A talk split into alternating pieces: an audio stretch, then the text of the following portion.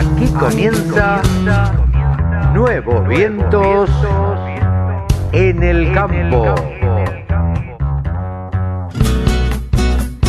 Hola, hola, hola, hola. ¿Cómo le va? Buenos días, buenas tardes, buenas noches. Aquí estamos en una edición más de Nuevos Vientos en el campo por la radio del campo www.laradiodelcampo.com ahí nos pueden escuchar todos los días. Y si no y si no se bajan la aplicación al celular o a la tablet. Nos escuchan desde la PC ponen www.laradiodelcampo.com nos escuchan. Si no como les digo se bajan la aplicación al celular y desde ahí nos escuchan en directo desde donde estén. Hoy sábado y domingo vamos a tener un programa con un montón de información, porque vamos a charlar con un economista de CRA, con Matías Lestani, eh, en primer término. Vamos a charlar a ver cómo ve la Argentina, cómo ve CRA la situación económica y la situación de los productores. Vamos a estar con nuestra coach de cabecera, Mónica Ortolani también. Vamos a tener una nota con un caballero de un remate que se hace todos los años en Coronel Vidal hay una cabaña que ya les vamos a contar, eh, que hacen el remate para esta época, este año de una manera distinta. Ya nos lo va a contar Víctor Albañé, eh, Alvarenga, el cabañero de esa estancia. Eh, vamos a charlar también con Danilo Lima. Saben ustedes que la Unión Europea restringió las importaciones de naranja dulce, mejor dicho, de frutas dulces, naranjas y mandarinas básicamente. Danilo Lima en Paraná, desde Entre Ríos, directamente vamos a tener la información de primera mano. Y por último, eh, ustedes saben también que esta pandemia, eh, la verdad es que hizo que todos eh, usáramos la tecnología de otra manera. Vamos a charlar con una socióloga del INTA, con Mercedes Ejarque, que además es doctora en ciencias sociales, socióloga, investigadora del INTA y vamos a charlar acerca de las iniciativas que el INTA está tomando de generar este tipo de herramientas, la utilización de las nuevas herramientas o herramientas que ya existían, pero bueno, se han puesto ahora eh, más de moda y están más a mano para los productores agropecuarios. Así que bueno, de todo esto va a ir el programa de hoy de Nuevos Vientos en el campo, que arranca de esta manera.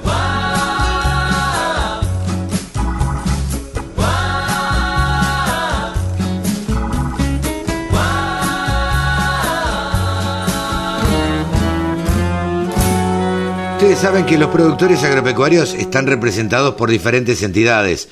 Sociedad Rural, Federación Agraria, eh, Coninagro, Confederaciones Rurales Argentinas. Y todas estas entidades tienen profesionales las cuales, los cuales asesoran a la, dirección, asesoran este, a los directivos de cada entidad. Estamos en comunicación ahora con Matías Lestani, que es economista de Confederaciones Rurales Argentinas. ¿Cómo te va, Matías? Buen día. Buenos días, Carlos, ¿cómo estás? Muy bien, gracias. Gracias por atendernos. Y nada, queríamos, a ver, charlar con, con vos, eh, porque queríamos tener un poco eh, también la visión de Confederaciones Rurales Argentinas de la situación económica que están viviendo los productores agropecuarios, los asociados. Mira, eh, la situación es heterogénea porque CRA es eh, una entidad federal que tiene representatividad en todo el país y la cual engloba distintos estratos de productores, así como distintos sectores de, producción dentro de la cadena agropecuaria, ¿no? Entonces, las regionales tienen unas características o una situación diferentes a lo que son los productores agrícolas, a lo que son los productores ganaderos, lo que son los productores mixtos, ¿sí? sí, sí. Eh, la realidad es que el sector agropecuario, eh, te diría en, eh, casi en su conjunto, pese a la situación de coyuntura internacional por esta pandemia, siguió produciendo y siguió funcionando. ¿sí? Esto un poco más ralentizado por, por los protocolos en todos los procesos y en toda la cadena productiva, tanto desde, desde las actividades esenciales de de descarga, carga y transporte, como las actividades dentro de, las empresas agropecuarias en sí, ¿no? Eh, la, dinámica de los puertos también marcó un poco la dinámica que tuvo que tomar el sector para tratar de, adaptarse, si bien es un sector que es eh, bastante flexible eh, y que puede responder rápido. Ahora, en las, en las, particularmente en las regionales, se empieza a complicar fuertemente porque son dependientes muchas de ellas de la exportación y todo toda esta ralentización del comercio mundial eh, algunos mercados que se cierran eh, por, por causa de, de, la pandemia del covid y, y empieza a articularse toda una dinámica que le impacta de lleno a aquellas regionales que tienen una matriz basada plenamente en la exportación, ¿no? Claro. Eh, como en el caso de los cítricos. Exactamente, que justo, justo hemos conocido la noticia esta mañana de, del cierre de las exportaciones eh, de cítricos dulces a, a la Unión Europea, ¿no? Ah, indudablemente, eso le pega, le pega de lleno, eh, más cuando son los mercados, se te cierran los mercados de mayor volumen, pero también de mejor valor agregado que tenés en la cadena. Entonces, eh, eso empieza a dificultar un poco la perspectiva. Aparte, las regionales vienen necesitando una reconversión productiva muy, muy fuerte, eh, que no la pueden hacer porque es imposible de rubricar con, con las tasas de interés promedio que hemos tenido. A ver, si vos tomas la tasa de interés del último año promedio, te daba el 107% anual. Es imposible de una actividad lícita, productiva, eh, pueda tomar créditos para reconvertirse productivamente con esas tasas. No, no, es imposible. Eh, Matías, vos, eh, bueno, yo siempre digo que la actividad agropecuaria, por suerte, en esta pandemia, hoy charlaba con alguien y le decía, mira, las vacas hay que ordeñarlas todos los días. la actividad agropecuaria no ha parado. Este, ha sido una de las pocas actividades que, que, que no ha detenido en ningún momento. Digo, uno pensaba por ahí el mercado de Liniers, acá en Buenos Aires, bueno, siguió operando normalmente. Ahora, vos andás mucho por el interior. ¿Qué, qué ánimo notás en los productores? ¿Qué, cuál, es tu, ¿Cuál es tu feeling con los productores? o tu feeling o, tu percepción de, de cómo están viendo toda esta situación los productores agropecuarios? Mira, la verdad es que lo, lo, que estoy viendo es en realidad el productor está muy muy a la espera, como casi toda la sociedad, eh, con muchas incertidumbres con respecto a, a lo que va a ser el desande de, esta pandemia una vez que se empiece a poner a poner en movimiento. Y todos estos procesos de incertidumbre, de falta de ciertas certezas o de ciertas clarificación en lo que son las condiciones básicas del productor, de, producción, no lo digo solo para el sector agropecuario, sino para todos los sectores, lo que lleva a ser muy prudente y te lleva a, un, a una lentitud, a quedarte quieto, no disparar las inversiones, piensa bastante qué es lo que va a hacer, digamos qué paquete tecnológico le va, le va a imbuir a la actividad, eliminó todo lo que son las inversiones obviamente que podían ser superfluas y aún las inversiones en estructura fuertes que tenía que hacer, la frenó hasta que aclare un poco el panorama, que vea lo que viene y poder determinar qué es, cómo seguir, porque frente a una incertidumbre lo que haces vos es retrotraerte, como hizo toda la sociedad, y se refugia en lo que queda líquido como herramienta para para poder activar cuando tenga que activarse, pero mientras tanto, te imaginas que hasta que no tenga claro cómo va a ser el proceso de desande de toda esta situación, si vos te adelantás al proceso de desande, te podés quedar descalzado en tiempo y te puede ir la viabilidad de la empresa. Y aparte, no te olvides, Carlos, que las cargas tributarias eh, en el sector son las más altas de toda la economía argentina, ¿sí? Tenés una mochila regulatoria y una mochila tributaria que, a ver, teníamos 165 impuestos, ya son 168 porque se crearon tres más con el concepto de pandemia, entonces la carga tributaria está altísima, ¿sí? El sector agropecuario, de nuevo, es el sector que más carga tributaria tiene del país, entonces todo esto y, los impuestos se siguen pagando, digamos, ¿no? entonces, Todo, todo esto dificulta el proceso de agregado de productividad. Eh, yo lo que, lo, lo, lo que pienso es Digo, todos tratamos, todos, en mayor o menor medida, este, tratamos de quedarnos quietos ante esta pandemia, más allá de que estamos este, puertas adentro, digamos, pero tratamos de quedarnos quietos y, no hacer ningún movimiento raro, digo, esto quiere decir eh, no hacer ninguna inversión importante. Ahora, lo que te pregunto es, ¿esto no atenta o por lo menos como ves vos, no atenta contra las inversiones que pueda hacer de algo que vos nombrabas, los paquetes tecnológicos en cuanto a calidad de semilla, en cuanto a fitosanitarios y todo y todo esto que el productor tiene, tendría que invertir. Digo, ¿no hay un productor que en vez de sembrar 100 hectáreas siembre 50? O, para quedarse más o menos quieto? O, no, hay, muchos, por, o por ahí siembra 100 con menos paquete tecnológico. O sea, hoy se abre de nuevo la duda con respecto a si van a estar los insumos, eh, ya sea fitosanitarios o fertilizantes, para la campaña que viene, por un tema de, de, la liquidación de dólares para la importación de, de esos productos o de esos principios activos, por un lado. Por otro lado, tenés el problema de la falta de una mirada país de lo que es la producción y mira, hay casos puntuales de provincias donde los productores que siembran de una provincia a la otra, tenés el caso de La Pampa Buenos Aires, por ejemplo, que están pegados, y, los productores que están en la zona cercana, en el oeste de, Buenos Aires o La Pampa, Trenquelau, Guajo, Pellegrino, pueden pasar a, a los campos que tienen alquilados y preparados en la pampa para, para producir. Entonces, no pueden transportar los insumos de un lado al otro, con lo cual se están abandonando campos de siembra.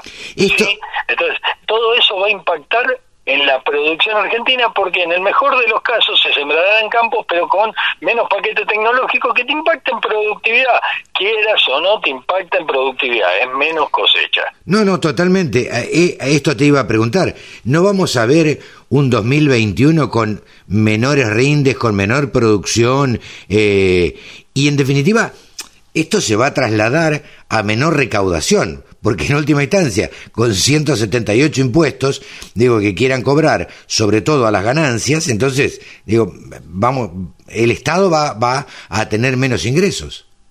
Sí, por supuesto, 168 son, 68, pero independientemente, eh, independientemente de eso, eh, eh, vas a tener una menor recaudación. Ya de hecho, se viene sufriendo en la región pampeana una, una sequía, también en, lo que es el NEA, que está impactando en los rendimientos de la campaña de trigo, que fue muy buena, con buena intención de siembra, que estuvo ralentizado un poquito con el tema de los fertilizantes, pero que va a ser un poquito menor. Ya para este año la, la campaña o la, el las estimaciones de cosecha dan un poco menos de lo que de lo que fue el año anterior, pero la realidad es que si encima de eso le sumas menos paquete tecnológico porque no te entró el fertilizante, no te entró la herbicida, o por las incertidumbres de lo que va a pasar eh, a futuro, eh, obviamente tenés un menor volumen. Y acordémonos que de cada camión que circula, dependiendo de la distancia puerto o no que tenga el productor, pero como base podés nombrar un 65%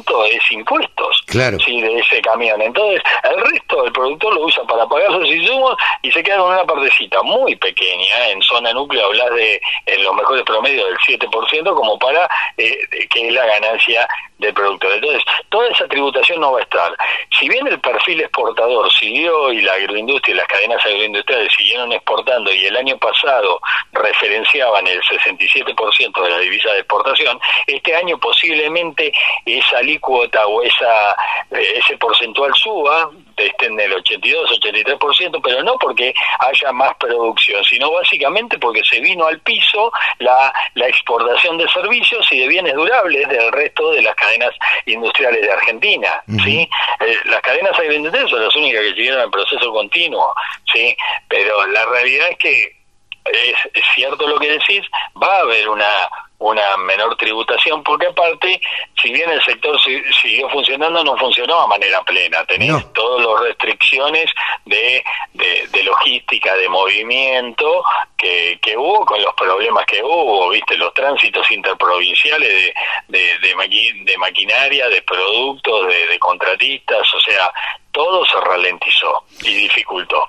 Em, por último, y no quiero robarte más tiempo, em, yo no debería pedirte una, una, opinión política, trato de que no, no, lo sea, pero ¿crees en esto que se está hablando eh, de que el Estado o el gobierno eh, trataría de acercarse eh, de alguna manera al campo? ¿Cómo, ¿Cuál es tu opinión al respecto? Mira, te doy mi opinión como técnico. Hay diálogo, me consta que hay diálogo fluido Sí. de hecho hay un diálogo fluido, se están generando, eh, bueno, mecanismos, sí, de, de, charla o de ámbitos de, conversación entre el gobierno y el sector en el cual se exponen varios proyectos, sí, o eh, el Consejo Agroalimentario Argentino es uno, hay un Consejo Exportador también, o sea, eh, es un sistema muy parecido al, al, al muy parecido. Es una dinámica eh, parecida al de las mesas de competitividad también, solamente que más, grande, eh, frente tratando de dar eh, normativas claras. Yo celebro que por lo menos haya un ámbito de, conversación, de diálogo, de ida y vuelta y de cruce de ideas, sea cualquiera sean. Después, lo importante es que empiecen a dar a dar razón a esas ideas que van y vienen, ¿no? Que digamos, que, que se escuchen las voces de todos los actores. Yo sé que es muy difícil eh, en una economía donde tenés una, eh, una multiplicidad de actores económicos que las medidas siempre conformen a todos, pero tenemos que encontrar lineamientos comunes a todos y avanzar en esos. Yo creo que es fundamental esa conversación porque nadie sabe mejor que, que los que están en la trinchera del sector mm. cuáles son las necesidades y dificultades del sector. Después viene que lo puedan escuchar o no el resto de la sociedad. Sí, sí, sí, totalmente. Pero por lo menos es algo medianamente auspicioso que se haya entendido de esos diálogos, cuando en otro momento, hace un tiempo, eh, veíamos que estaba totalmente cortado el diálogo con el campo. Entonces, me, parece ciertamente auspicioso que por lo menos este, se escuchen algunas voces que se acercan al campo, eh, al gobierno y el gobierno al campo, ¿no?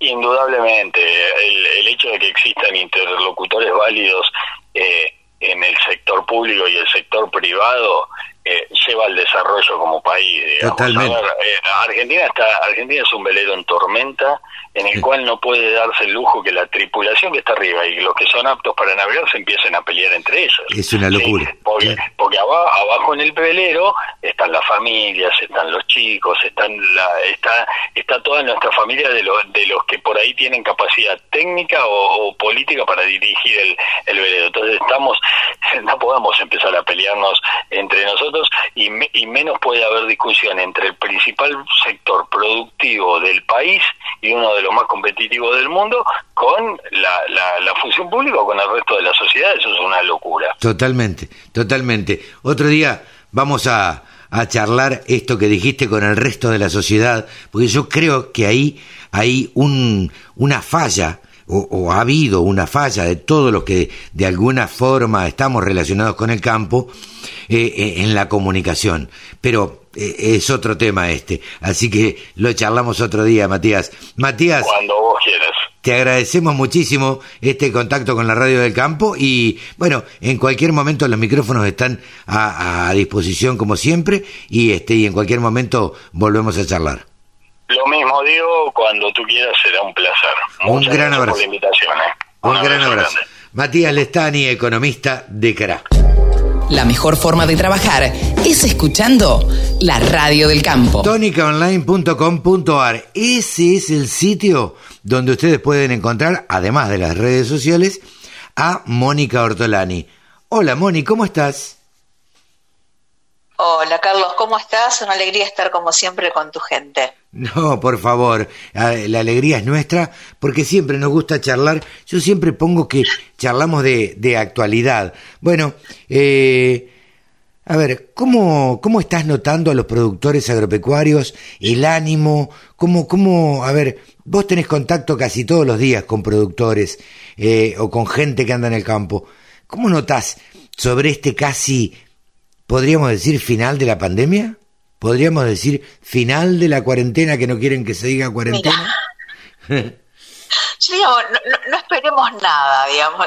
Cuando uno, digamos, tiene más expectativas, cosecha frustraciones. Entonces, bueno, mm, yo lo que sí veo, lo que sí veo el productor es más consciente en ser más eficiente. primero desde sus números. Yo creo que hoy está eh, teniendo una mirada más interna en cómo puede mejorar sus procesos, en cómo puede mejorar sus mediciones, por ahí vos lo ves que están buscando sistemas, están buscando eh, cómo mejorar sus tableros de control para poder medir su gestión. Entonces yo creo que hoy está, digamos, con un, con un ojo hacia adentro, en una mirada más interna, y también lo veo eh, pensando en cómo ir más actividades mixtas. Digamos, eh, empieza a ver con ojos más... Eh, ¿Cómo, es eso? digamos, yo básicamente, o sea, yo básicamente que vengo, digamos, de, o por ahí los productores que uno, digamos, con más frecuenta son netamente agrícolas, ¿no es cierto? Y hoy ya están pensando en, bueno, a ver, ¿cómo puedo agregar valor en la carne? ¿Cómo puedo estar empezando a comprarme unas vacas? ¿Cómo puedo estar agregando valor? Entonces creo que ahí hay algo que, se está moviendo en cómo diversificar eh, hacia otras actividades de más agregado de valor. Eh, también veo que hay una mayor conciencia hacia la sustentabilidad eh, entonces hoy están mirando buenas prácticas, hoy están em, mirando, hay un video muy lindo que, hizo la Sociedad Rural de Jesús María, em, un poco mostrando lo que están haciendo desde la escuela familia agraria, cómo, eh, cómo en equipo entre los productores, el ministerio, están comenzando a reforestar un poco, digamos, dándose cuenta de que hay una deuda con la sociedad y con la naturaleza. Ajá, mira, qué, qué veo que están... Qué interesante. Sí, yo mira, la columna de hoy en la página de Salvador, eh, hoy lo, y lo pueden ver en mi tweet también que lo, que lo, que lo, que lo lo publiqué también y es muy interesante, digamos, que el productor también está como achicando esa brecha, digamos, con la naturaleza y con la sociedad, mejorando su comunicación, mejorando su, su involucramiento. Eso es lo que, y, la verdad que me es muy grato, eh, digamos, ver esas acciones. Moni, ¿por qué crees que se da esto? Digo, ¿Es un resultado de, esta pandemia eh, o, es algo que ya se venía gestando? ¿Cómo, cómo lo analizas vos? Mira, yo creo que esta pandemia nos puso a todos en la conciencia de que como personas y en nuestras empresas y en nuestras producciones eh, debemos cambiar nuestros hábitos para cuidar el planeta. O sea, las buenas prácticas eh, agrícolas ya dejan de ser, digamos, un enunciado para hacer una, digamos, una necesidad. Si bien el productor, sabes que, que lo viene, es ejemplo en el mundo de desarrollar buenas prácticas, necesita un paso más y está dando pasos más. En el, en el, corte, en el norte cordobés esto es muy, eh, digamos, más visible, es cómo están reforestando. Ajá.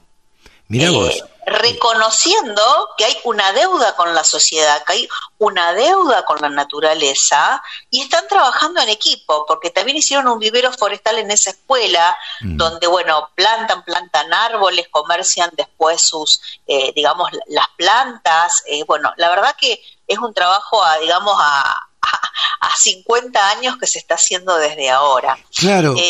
así que, bueno, yo lo, veo con buenos ojos que hay una movida, digamos, una movida linda. Esto, esto está muy bien, digo. Ahora, qué, qué extraño que tuvo que venir esta pandemia, tuvo que venir este virus, para que no habrá sido, te, te lo pregunto, no sé, que tuvimos más tiempo de pensar y de parar un poco la pelota y, y ponernos a repensar todas las actividades que estábamos desarrollando y en el, porque si no, en el fragor de la producción, eh, es como que no había tiempo. Entonces, bueno, es época de sembrar, es época de cosechar, es época de trabajar la tierra, ahora tenemos que producir esto, ahora producimos lo otro.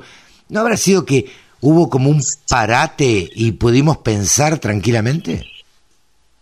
Sí, mira, eso, eh, por un lado, si bien el sector agropecuario no paró, eh, porque es de los que, digamos, siguió activo, pero sí creo y coincido con vos que cuando hay bonanza, digamos, cuando las cosas vienen bien, y cuando hay vorágine, digamos, los errores o las cosas que hacemos mal eh, se tapan debajo de la alfombra. Claro.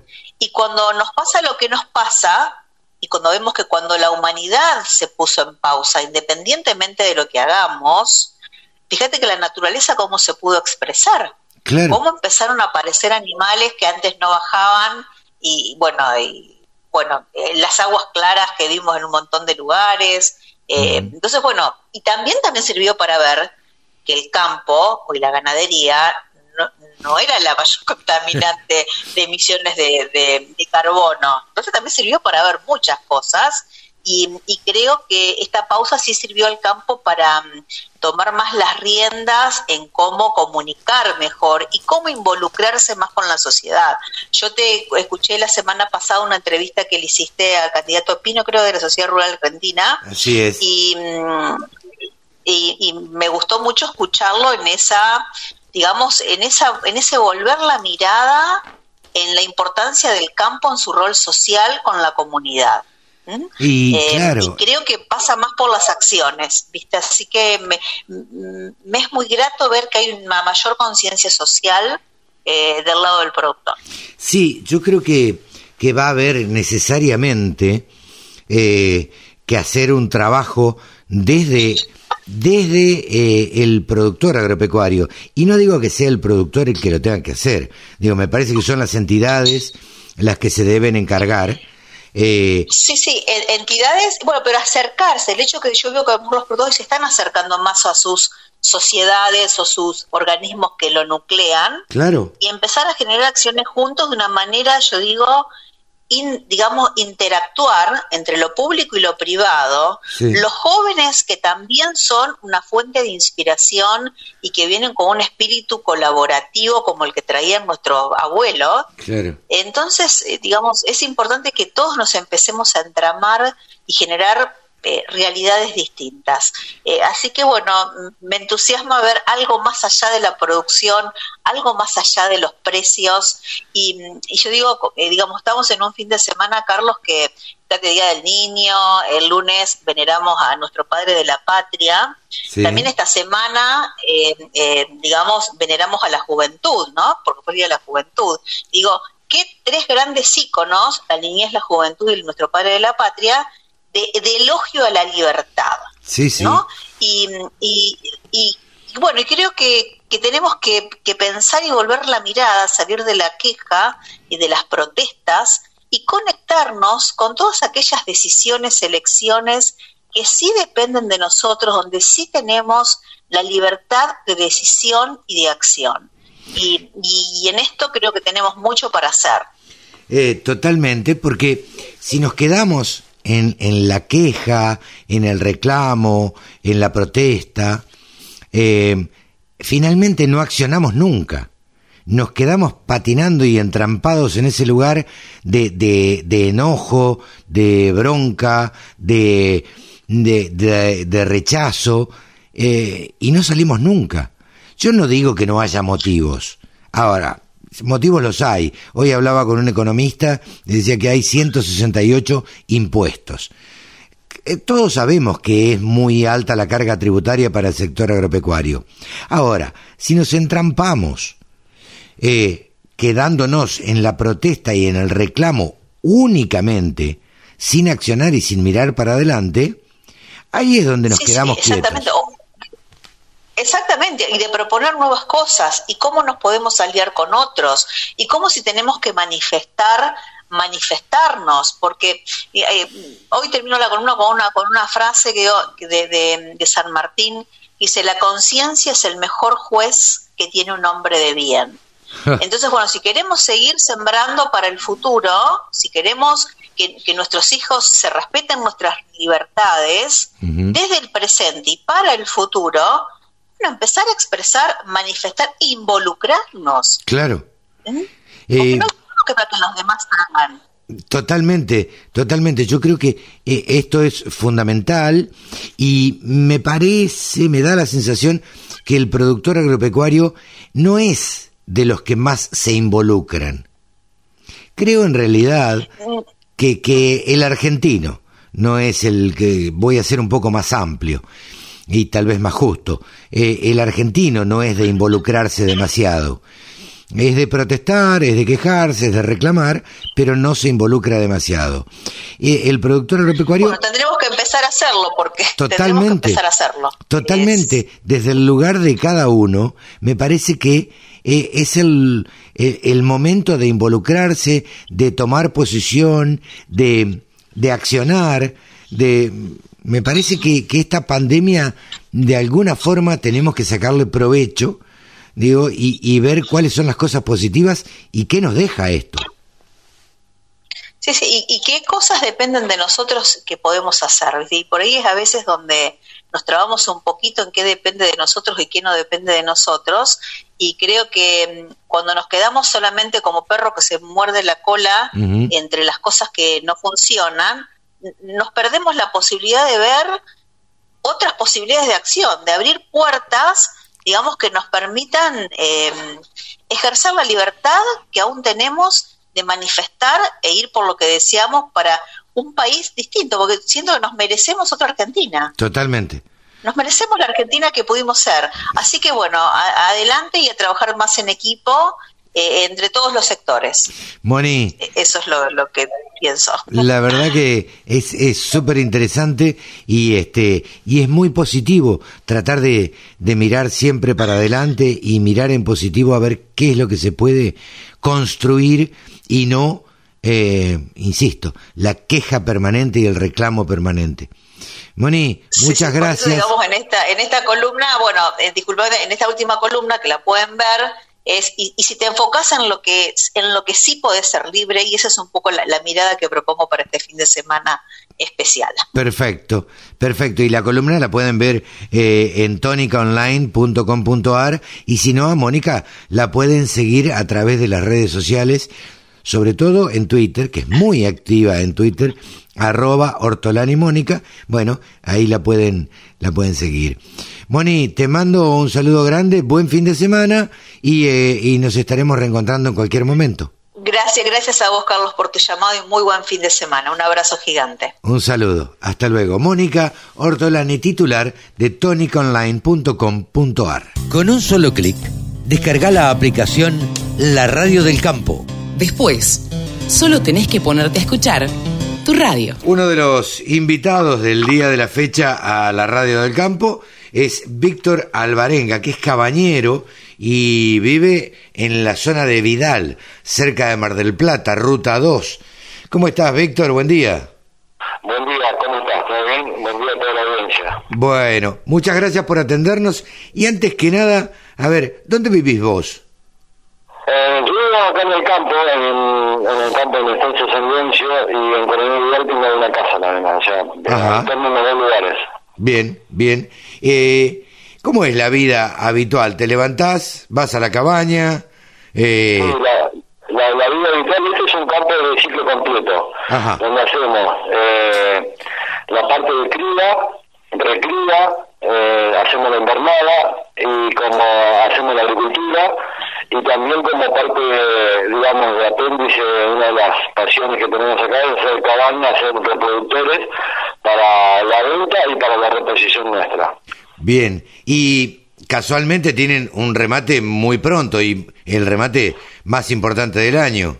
Y para nosotros sí, vos imaginate que hace 22 años estamos haciendo eh, remates, 22 años consecutivos que, que venimos haciendo remates eh, es uno de los momentos más importantes para nosotros en la parte de cabaña, digamos, ¿no? Claro. Independientemente de que se, se distribuye en, muchas partes importantes el campo, como te decía, al ser el ciclo completo, también esperamos ansiosamente la cosecha, esperamos la salida de los novillos, esperamos los resultados de, las primeses, así que bueno, pero este es uno de los momentos importantes de la cabaña.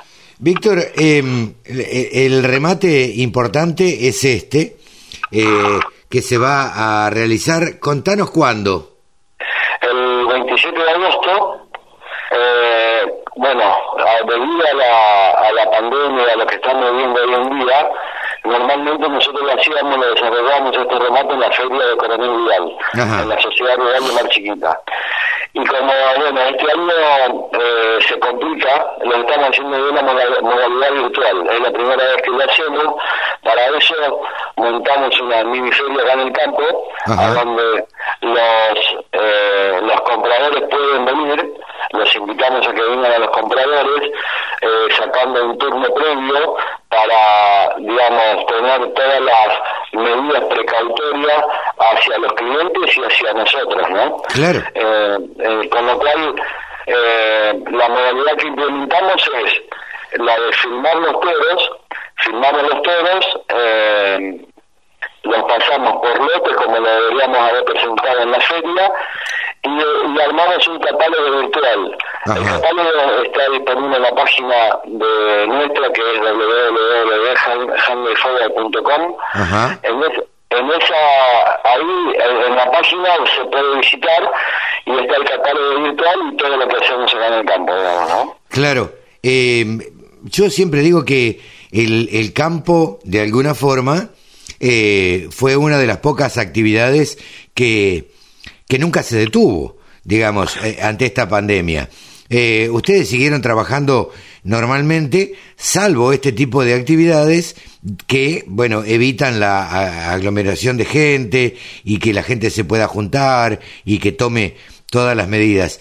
En el campo, ¿cómo, cómo vivís vos esto, Víctor? Y se vive de una manera muy particular eh, aprendemos a, digamos, hay que ayornarse a todo lo, que pasa en la, en la, modalidad virtual, ante el COVID, ante todas las situaciones adversas que pasan, eh, tenemos que ir ayornándonos. Para eso utilizamos, eh, digamos, un protocolo sanitario dentro del campo donde usamos los barbijos, eh, eh, andamos con alcohol en gel, eh, tomamos todas las precauciones, manteniendo la distancia también, eh, manteniendo la distancia sobre todo con la gente que viene de afuera, porque nosotros por ahí vienen camioneros que nos entregan combustible, fertilizantes, semillas, eh, así que bueno, estamos muy en contacto con gente que viene de afuera hacia el campo.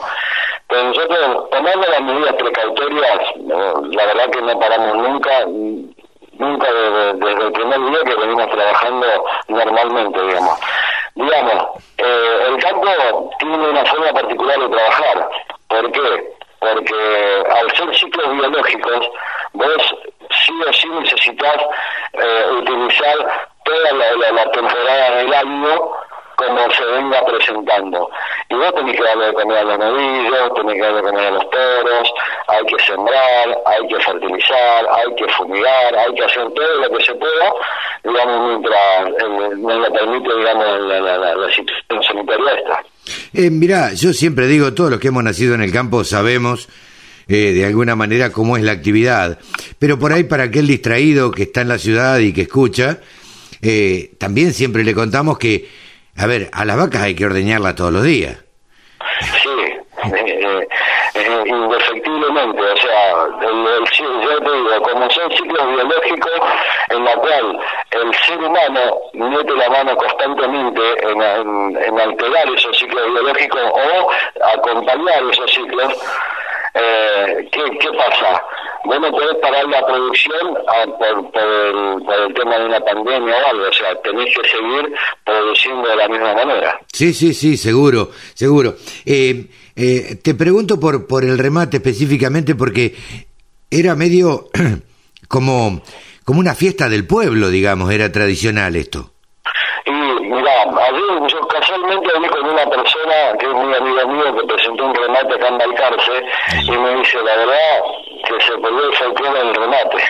Claro. porque, porque sí, nosotros hacíamos una sala grande, por ejemplo, donde concurría eh, la gente del pueblo, gente que iba a almorzar. Sí, sí. Eh, también nosotros, por ejemplo, eh, aportábamos nuestro granito de arena, por ejemplo, para eh, ayudando al, al, hospital de Vidal, que hacíamos todo recaudado para, para el día ese del asado, eh, la gente iba, pagaba su almuerzo y lo recaudado era para el, para el hospital, con lo cual este año no lo vamos, no lo vamos a poder hacer, pero pero bueno, ya le buscaremos la vuelta de, ver la forma de cooperar que tenemos acá con, la gente de Vial. La cabaña Handley Forward eh, eh, está en la estancia San Leoncio, tiene angus colorados y negro, eh, ustedes pueden ver el catálogo Handley Forward .com.ar, ahí está el catálogo. Van a rematar, por lo que tengo entendido, 70 toros puros controlados, colorados y negros. 70, vacas puras, eh, puro controladas, con crías, primera aparición. 95 vaquillonas, eh, puras por cruza, primer servicio, aparición primavera. Y 85 vaquillonas también puras por cruza, aparición de otoño, ¿es así? En cuanto a la, a la denominación es puro controlado. Puros controlados, perdón, puros controlados. Me, me confundí acá en el este en el folleto que tengo decía PC y yo pensé que era una computadora, ¿viste? La PC. y, y no, son puros controlados, no puras por cruce, claro.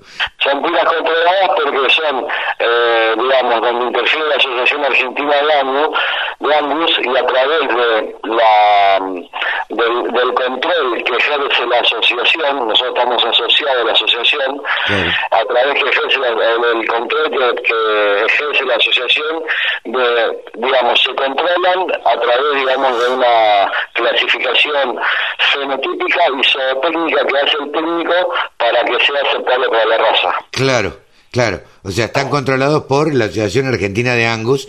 Eh, ¿Va a rematar Colombo y Colombo? Colombo y Colombo es la firma consignataria, nuestro operador de acá de la zona es Marcelo Yang, sí. eh, la Marcelo Yang es muy conocido acá en la zona y es el que nos hace todas las operaciones comerciales. Está perfecto. Y entonces los invitamos a todos, los que quieran eh, ver eh, qué es lo que se va a rematar, bueno, entren en la página eh, handleyforward.com.ar y ahí van a poder ver todo el catálogo de este de todos estos animales. Y si no, que se comuniquen, eh, buscan en, la página, buscan en las redes sociales a Víctor Alvarenga, a Marcelo Yang o a Luciano Colombo y este y se pueden informar más. Van a tener financiaciones por lo que estaba viendo también. Sí, hay digamos, que es muy atrayente para la gente, que yo lo, estoy viviendo a medida que venga, que venga a controlar y elegir sus toros o sus vaquillonas, hay una modalidad que se llama de preoferta, donde, digamos, el cliente a partir del día lunes va a poder preofertar los lotes que, que digamos que le interese para eh, ya ir reservándose sus toros y después el día del remate directamente digamos puede haber una puja o no según lo que haya preofertado para para que pueda comprar sus toros. Y también eh, digamos eh, esa modalidad está muy buena porque eh, pueden acceder a través, digamos, de la visita al campo, la preoferta o la, la ganancia, del, digamos, del, de, en, en la medida de, la preoferta, donde tiene descuentos importantes, independientemente del descuento del remate. Eh, el descuento del remate va a ser del 8% por pago de contado, eh, puede pagar con eh, cheques hasta cuatro cuotas con tasa cero, o puede también adherirse a las cuotas, a la, perdón, a la modalidad de pago con las tarjetas de crédito, que son Galicia, eh, Banco, Nación, Banco Provincia y Banco Macro. Exactamente, que son las entidades bancarias que nos patrocinan para, para, para nuestro remate. Víctor, la verdad que te agradecemos muchísimo, clarísimo todo lo que nos contaste de la cabaña y de lo que va a ser el remate. Le deseamos el mayor de los éxitos y bueno, estaremos pendientes el día del remate. Esta vez tenemos la oportunidad de verlo por televisión o, verlo a través de una computadora. Exactamente, va a ser una buena modalidad, es divertida. Yo lo que, lo que noto que la gente se viene y se apasiona con, con la modalidad porque puede ver sus toros, claro. están un tiempo prudencial acá en el campo, los ven relajadamente y la verdad que es una buena modalidad. Perfecto. Víctor, te deseamos mucha suerte y este y estaremos hablando después de después del remate, unos días después para que nos comentes cómo cómo fue todo, cómo anda todo y cómo cómo lo vivieron ustedes esta primera experiencia que tienen así este de una modalidad no presencial. Bueno, con todo el gusto, con todo el gusto. Bárbaro, Víctor, un gran abrazo, suerte y éxitos. 24 horas de programación dedicada al agro. La radio del campo. La radio pensada para el agro. Bajate la aplicación. El programa Código Campo está conducido por Danilo Lima, que lo hace desde Paraná. Y en Paraná, en Entre Ríos, eh, se genera la noticia que conocimos esta mañana de que se habían prohibido las exportaciones de frutas dulces eh, a la Unión Europea. Hola Danilo, ¿cómo te va? Hola Carlos, qué gusto saludarte. Igualmente, igualmente para nosotros. Eh, siempre queremos tener la noticia de, de, primera mano o de la gente que, que la vive, que la sabe y que la afecta además. Contanos cómo es esto. Bueno, mira, la Unión Europea eh, ya en julio eh, empezó a detectar casos de mancha negra. Mancha negra es una enfermedad que afecta a los cítricos, es una es una patología producida por un hongo eh, que tiene que es muy complicada porque eh, se manifiesta muchas veces después que la fruta está cosechada e incluso cuando está en viaje hacia el destino de exportación. lo cierto es que es una enfermedad que provoca cierto escosor, sobre todo en Europa, donde sabemos que los estándares de calidad en materia sanitaria son eh, muy altos. Y bueno, en julio se detectaron algunos casos en limones de Tucumán. Hubo una decisión consensuada entre Europa y el gobierno argentino de suspender voluntariamente las exportaciones de limones hacia ese destino eh, que, que, siempre es muy apetecido por cualquier exportador argentino como la Unión Europea. Ahora, esta semana se conoció esta novedad de que la Unión Europea, en este caso, de forma unilateral, extendió la provisión de ingresos a su territorio, a sus países, de todos los cítricos, no solamente de los limones, sino también de lo que se llaman los cítricos dulces, que básicamente son las naranjas y las mandarinas. Y esto impacta muy fuertemente en Entre Ríos porque la mayor parte de la producción citrícola entrerriana eh, es precisamente de naranjas y mandarinas de cítricos dulces. Hay un, un caso de naranjas que de naranjas jujeñas que presentaron esta enfermedad mancha negra y a partir de esa situación Europa decide extender eh, la prohibición a todos los frutos cítricos de la Argentina. Esto, en el caso puntual de Entre Ríos, eh, seguramente vos lo sabés, los oyentes eh, tal vez también lo sepan, la citricultura es una de las tres, cuatro economías centrales de Entre Ríos, genera mucha mano de obra, hay más de 20.000 familias que viven de forma directa o indirecta de eh, la citricultura, que tiene el eje en el noreste de Entre Ríos, para que los oyentes se den una idea, los departamentos Federación y Concordia, básicamente, que están, insisto, al noreste de la provincia, eh, cerca de Corrientes y cerca del Uruguay. Claro, eso, eso te iba a preguntar, a ver cómo afectaba directamente a la provincia eh, este corte de, de exportaciones. A ver, ¿cómo afectaba desde lo económico y desde lo económico de ahí para abajo todo? Supuesto, esto afecta no solamente al noreste entrerriano, no es un problema exclusivo del Departamento Federación o del Departamento Concordia. Ustedes saben que Concordia es la denominada capital nacional de la citricultura y Federación es la cuna de la citricultura. Hoy Federación produce más citrus que Concordia, pero también esto afecta a la provincia de Corrientes, porque el sureste de Corrientes, la zona de Mocortá, de Montecaseros, también de una producción muy fuerte de, citrus dulces, de cítricos dulces, y esto tiene un impacto muy fuerte en la economía.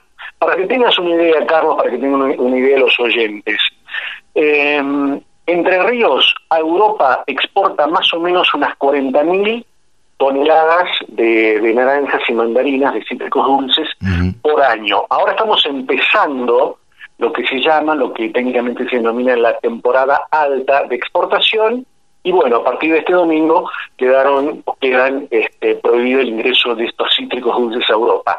Esto significa, en términos de plata, solo en el caso de Entre Ríos, sí. 40.000 eh, toneladas, eh, significa una pérdida más o menos de 30 millones de dólares. Esto para Entre Ríos es un golpe muy fuerte, porque, insisto, hay muchas familias que dependen de la citricultura en Concordia, en Federación. Y esto no es como algún oyente quizá pueda eh, creer que esto es un problema de los exportadores y los exportadores tienen plata, entonces no es para tanto. esto afecta a toda la cadena. Totalmente, totalmente. Y a los más, a los que más afecta es a los trabajadores. Y sí, claro. Ahora, por ejemplo, está comenzando la, la zafra, la cosecha de las variedades que precisamente van a exportación.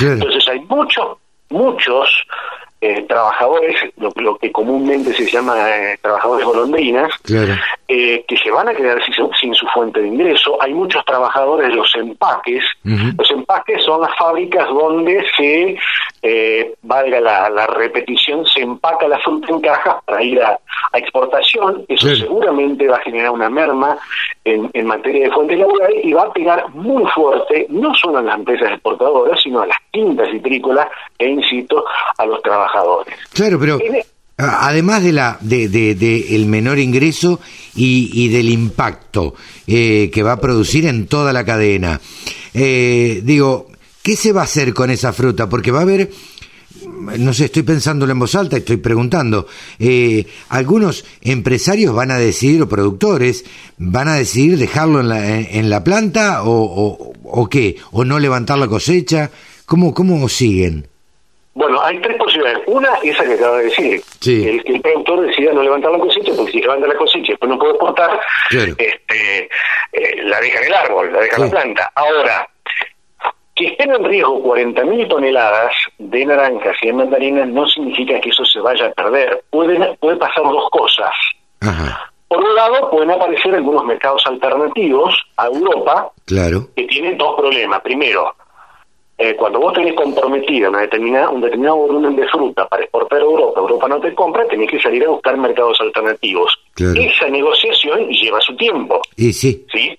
Llevará algunas semanas, por un lado. Y por el otro lado, el precio que podrían pagar mercados alternativos en, mercados alternativos en el caso de que se encuentren es menor al que paga la Unión Europea. Claro, totalmente.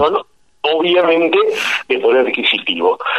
Y la segunda, la segunda eh, opción para esa fruta que no entre a, Europa es volcada al mercado interno, lo cual va a tener dos consecuencias. En principio, una eh, sobreoferta.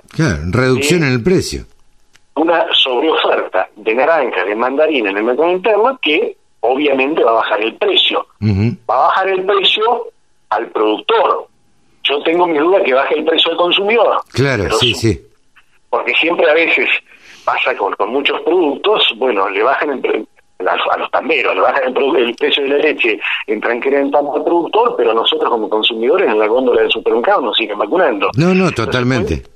esto va a generar este, indiscutiblemente una, una, serie de, de problemas para toda la cadena citrícola incluso para el fisco, incluso para el fisco, porque obviamente al haber menos exportaciones hay menos hay menos ingresos fiscales, bien impuestos, etcétera, etcétera. Es un problema bastante complicado. Hay algunos agricultores con los que yo he charlado en estas, en estas últimas horas, es decir, se conoce la noticia, que sospechan que esta decisión de, de, la Unión Europea en rigor es una medida para arancelaria. Ustedes saben que eh, Europa, España, sobre todo la zona de Valencia, es gran productora de cítricos. Claro. Y cuando em, hay, países centrales que viven de demanda de libre comercio y las supuestas bondades del libre comercio, pero a la hora de eh, comercializar, cuando viene un producto de calidad desde el extranjero, bueno, suelen apelar a este tipo de medidas para cancelar y con la excusa de un problema sanitario claro. Em, terminan cerrando el mercado pero en rigores para proteger la producción de la producción local, en este caso, por ejemplo, la producción española, ¿no? Sí, claro, por ahí tuvieron una sobreoferta este, o una muy buena producción y, y, bueno, y, tomaron esta medida.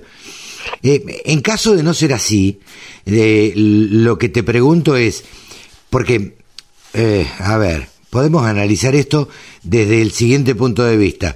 Ellos están aduciendo que hay eh, este hongo en, en, la fruta, ¿no? eh, realmente se tiene que comprobar que existe el hongo este. Exactamente, esto es lo que dice el SENASA, por eh, ejemplo. Exactamente. Y si existe este hongo, ¿por qué se exportó? Pues sabiendo que no te lo iban a recibir.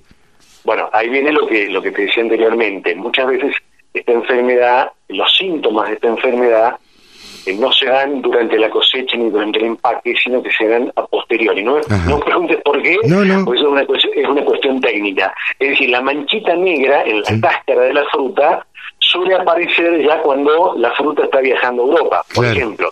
Entonces, los, los síntomas son tardíos en, en, aparecer. Entonces, puede pasar puede pasar que haya barcos que estén viajando hasta Europa, que hayan salido bien y se lo llegue, llegue a España, por ejemplo, y, y tengan manifestaciones de la enfermedad. Claro. Por esto que te digo, porque es una enfermedad muy complicada para ser detectada. De todos modos, de todos modos, en el caso de Entre Ríos, eh, esta, esta, esta noticia se conoció ayer. Sí. Eh, ni bien se conoce, el ministro de Producción de Entre Ríos, Juan José Bailo, se comunicó con Luis Baterra, el ministro de Agricultura Nacional, claro y le propone como estrategia gestionar ante la Unión Europea, que el gobierno nacional gestione, que la Cancillería gestione, ante la Unión Europea la regionalización de las exportaciones. De manera que los cítricos dulces que se producen en Entre Ríos, que se producen en, en Corrientes, puedan seguir exportando a Europa porque en esta zona del país,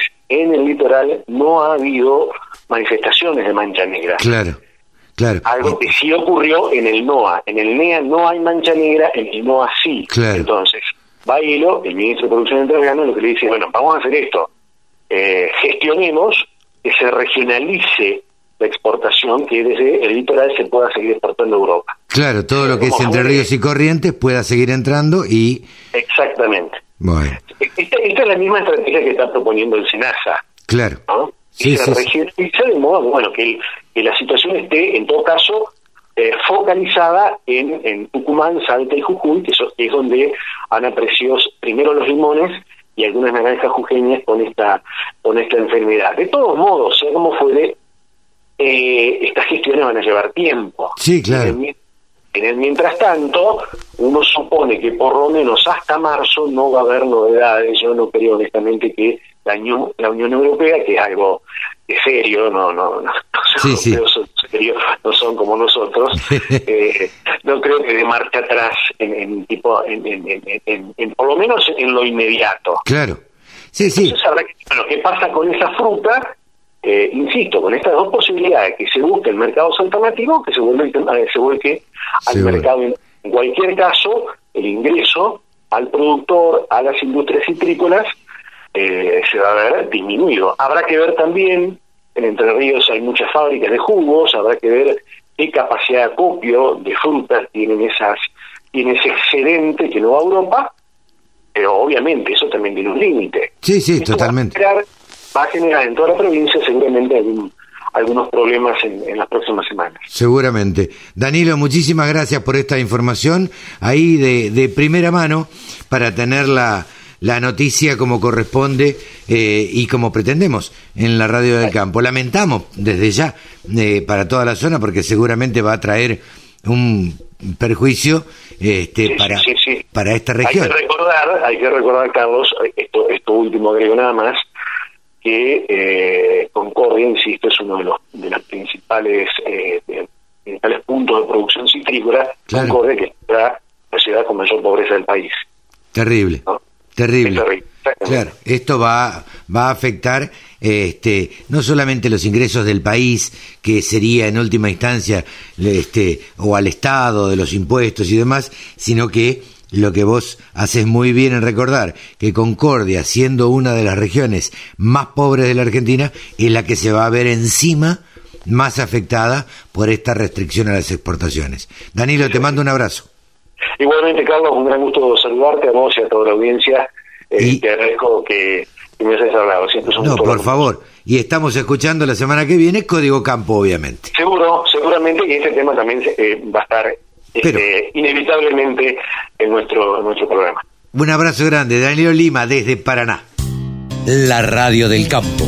Única emisora con programación 100% agropecuaria. Ahora estamos en comunicación con Mercedes Ejarque, que es técnica del INTA, está en el área de investigación y desarrollo tecnológico para la agricultura familiar de la región de la Patagonia. Eh, estamos comunicados con Neuquén y se escucha como los dioses. Hola Mercedes, ¿cómo te va? Hola Carlos, ¿cómo estás? Muy bien, por suerte, tomando menos mates y tratando de... de primero, eh, a ver, en principio tengo que decirte feliz día, porque ayer fue el día de los trabajadores del INTA. Eh, y, públicamente quiero saludarte este, en nombre de todos los trabajadores del INTA. Ah, bueno, muchas gracias.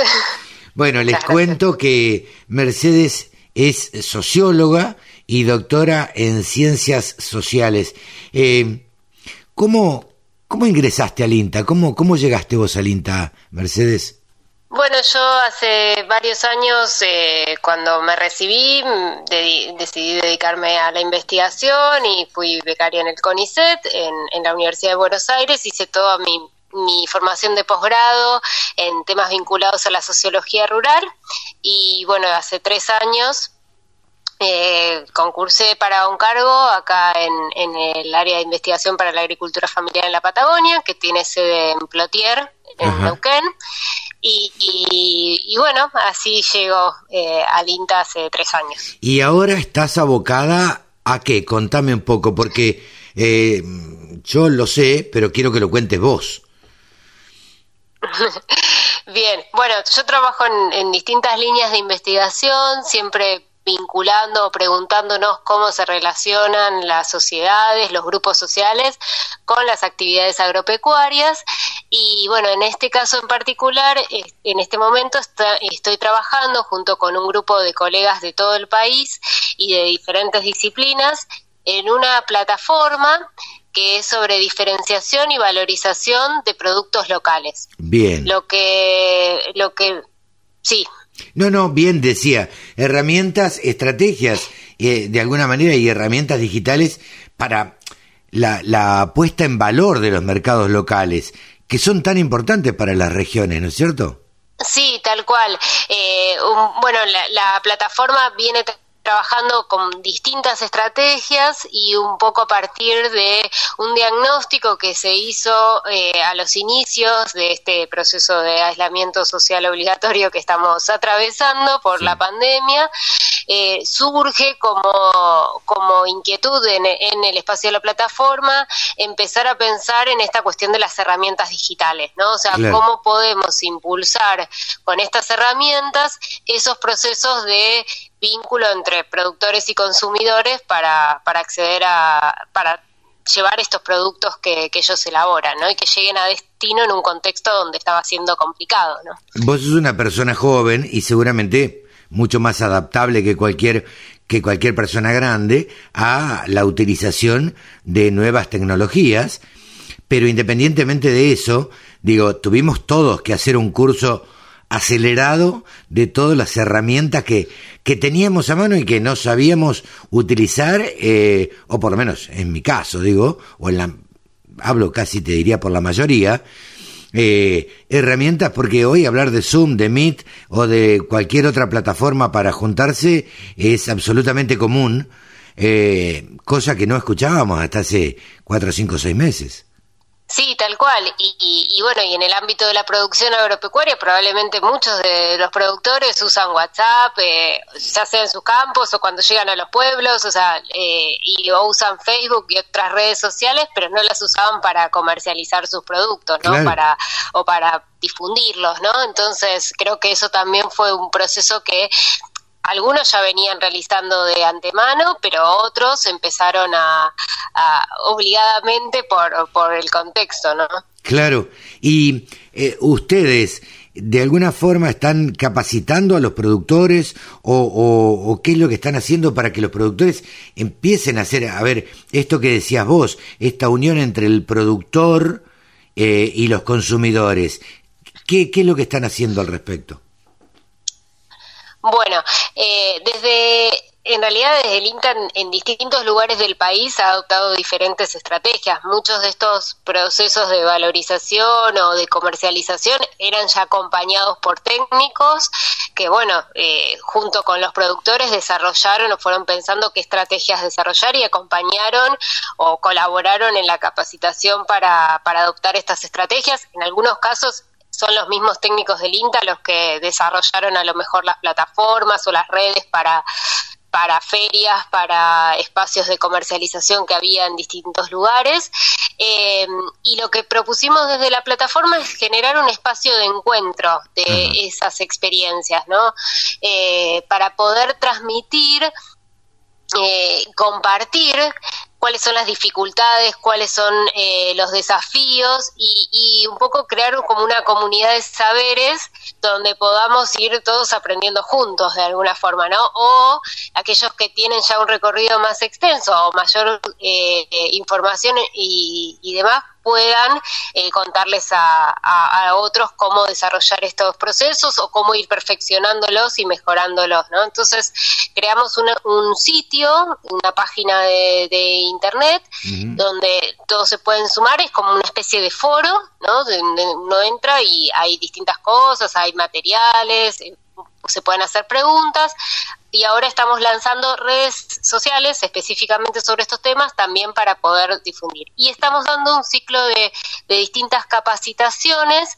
Ya tuvimos una primera charla, un primer encuentro virtual por Zoom, como decías antes, y, ahora el próximo el próximo martes tenemos una nueva charla ya bien enfocada para hablar sobre herramientas digitales y donde tres experiencias diferentes en el país nos van a contar, bueno, cuáles son las herramientas que adoptaron, eh, cómo las usan, eh, porque, bueno, hay muchas opciones, ¿no? Hay desde la comercialización a lo mejor por una por WhatsApp y listas de distribución hasta eh, un sitio de e-commerce, ¿no? Hay como mucha diversidad de opciones y cada una tiene sus ventajas, sus desventajas y, bueno, la idea es contar en, en este próximo encuentro algo de, estas experiencias y ver cómo, cómo se dieron en la práctica, ¿no? En casos concretos. Y, y, bueno, y a partir de eso, la idea es generar un ciclo ya más específico de capacitación sobre cada una de las herramientas o sobre las que resulten más interesantes para, para productores o para asociaciones y que quieran seguir profundizando. Estamos charlando con Mercedes Ejarque, eh, técnica del INTA, que además, eh, como decíamos al principio, es de formación socióloga y doctora en ciencias sociales. Eh, me veo tentado a preguntarte, Mercedes, a ver, como socióloga, eh, ¿qué análisis? no, te estás riendo porque no te voy a meter en un brete, no, no te preocupes. Digo, no, no, no, no, es algo que vos vas a saber responder, pero como socióloga, ¿cómo, cómo ves eh, que se mueven o que se adaptan eh, o, que han, eh, no sé cómo formularte bien la pregunta, pero es, ¿cómo, ¿cómo estás notando a estos productores, pequeños productores regionales, si se adaptan, si se avienen a, a, estas plataformas?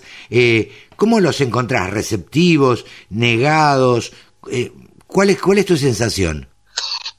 Mira, creo yo como en muchos procesos sociales que obviamente eh, la situación de crisis, de emergencia, no, esta situación tan extrema que hemos vivido despierta eh, o, impulsa cambios que a lo mejor venían siendo eh, paulatinos o resistidos o, no adoptados por producto de la, de la cotidianeidad y, y, bueno, si algo medianamente funcionaba probablemente seguíamos así y bueno, y esta coyuntura lo que nos generó es esa necesidad de generar un cambio.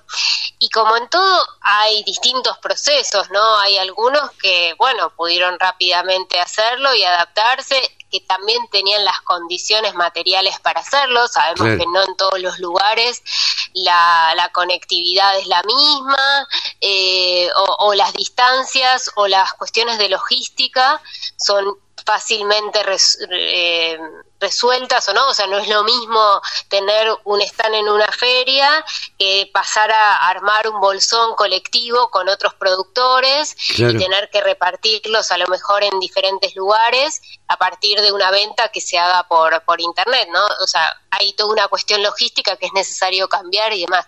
Lo que estuvimos viendo es que, bueno, en muchos casos a lo mejor hay un grupo dentro de, a lo mejor una asociación de productores, un grupo de productores que, bueno, algunos toman esa iniciativa y, tienen o, más experiencia o más facilidad o menos miedos para enfrentar ese, e, estos dilemas nuevos de la tecnología que, que se les planteaban.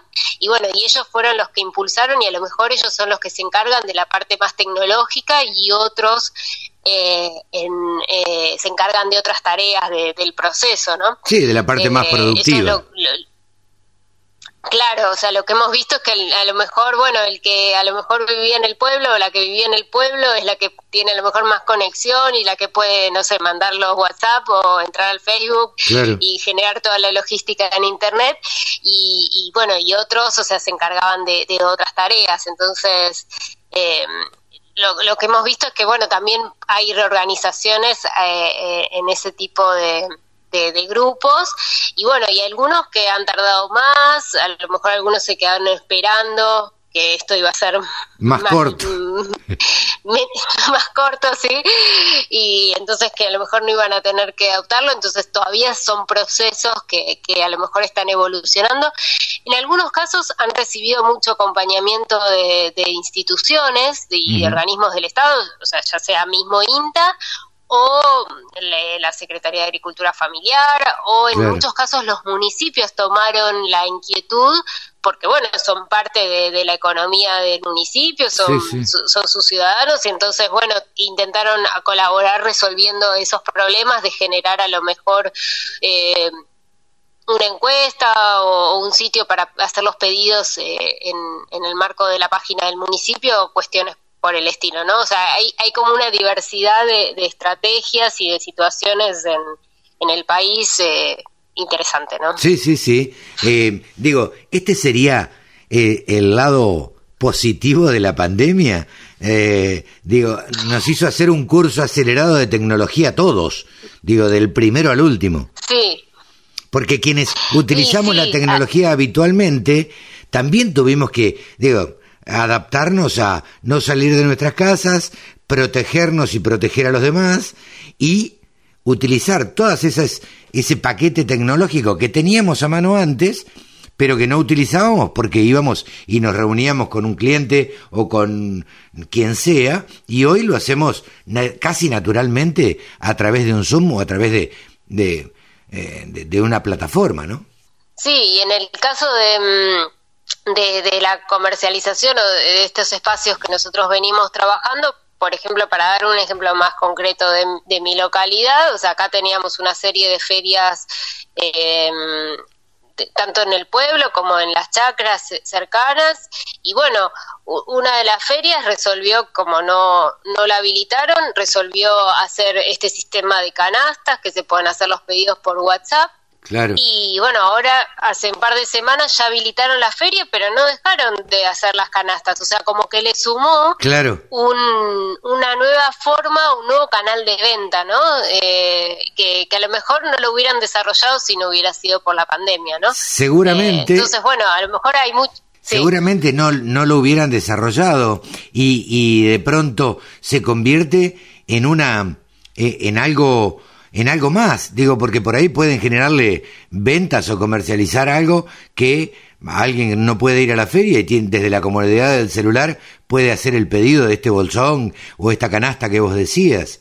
Claro, tal cual. Y bueno, y con otros productos que a lo mejor pueden ser más eh, menos perecederos y que pueden viajar, bueno, hay muchos casos que empezaron a, llegar a otros lugares del país a cuento de poder eh, difundir este tipo de, herramientas digitales y con envíos, o sea, les han permitido como extender eh, sus, sus lugares hacia su destino, ¿no? Sí, sí. obviamente veremos después con el tiempo si compensan yo, o no los ingresos que a lo mejor obtenían por los otros canales eh, y bueno, cómo, cómo se sostienen y si se sostienen a futuro, pero pero bueno, sería como el lado positivo de un contexto que ha sido como muy difícil, ¿no? Porque estas, estos grupos de productores en general dependían mucho su comercialización en el ámbito local, ¿no? Y al, cerrarse espacios de ferias o en muchos casos, o sea, las fiestas regionales, ¿no? Hay, muchos de los productos con los que nosotros trabajamos que se comercializan en las fiestas, ¿no? De, los pueblos y bueno, esas quedaron suspendidas y... Claro. Eh, los productores que quieran eh, engancharse en esto y, y, ver todo esto, ¿lo pueden eh, ver en valorizacionterritorial.inta.gov.ar? ¿Este es el sitio? Exactamente. Sí, o en nuestras redes, que son en, Facebook, en Twitter o Instagram, arroba valorización territorial, así nos encuentran. Ajá. Em, no, valorización INTA. Valorización INTA. Bien, para no confundir. Valorización INTA. Valorización INTA y... Mm, eh, bueno, nos encuentran ahí y este martes en el evento. Bien, eh, les decimos que este martes 18 eh, de agosto, el próximo martes, eh, el lunes es feriado, así que es casi como un lunes el martes, el martes 18 de agosto a las 6 de la tarde, ¿no? El martes 18 de agosto a las 18, sí. Exactamente, transmisión en vivo por YouTube, Inter Argentina, abierta para todo público. Así que atentos ahí. Sí, y ahí van a poder hacer sus consultas y bueno, vamos a contar de, los talleres que vamos a seguir dando. Eh, así que bueno, los, esperamos a todos y a todas. Perfecto, perfecto. Ahí eh, eh, estaremos también para, viste, esa costumbre que tenemos los periodistas de chusmear un poquitito y de ver quiénes se acercan y con qué consultas este, y con qué cosas. Así que, nada, te deseamos el mejor de los éxitos, Mercedes. Les deseamos el mejor de los éxitos eh, este martes y bueno, y cuenten con nosotros, como siempre decimos, la gente del INTA es siempre bienvenida a la radio del campo. Bueno, muchas gracias Carlos. Un, saludo, un saludo grande y a tu disposición también. Muchas gracias. Mercedes Ejarque, socióloga técnica del INTA.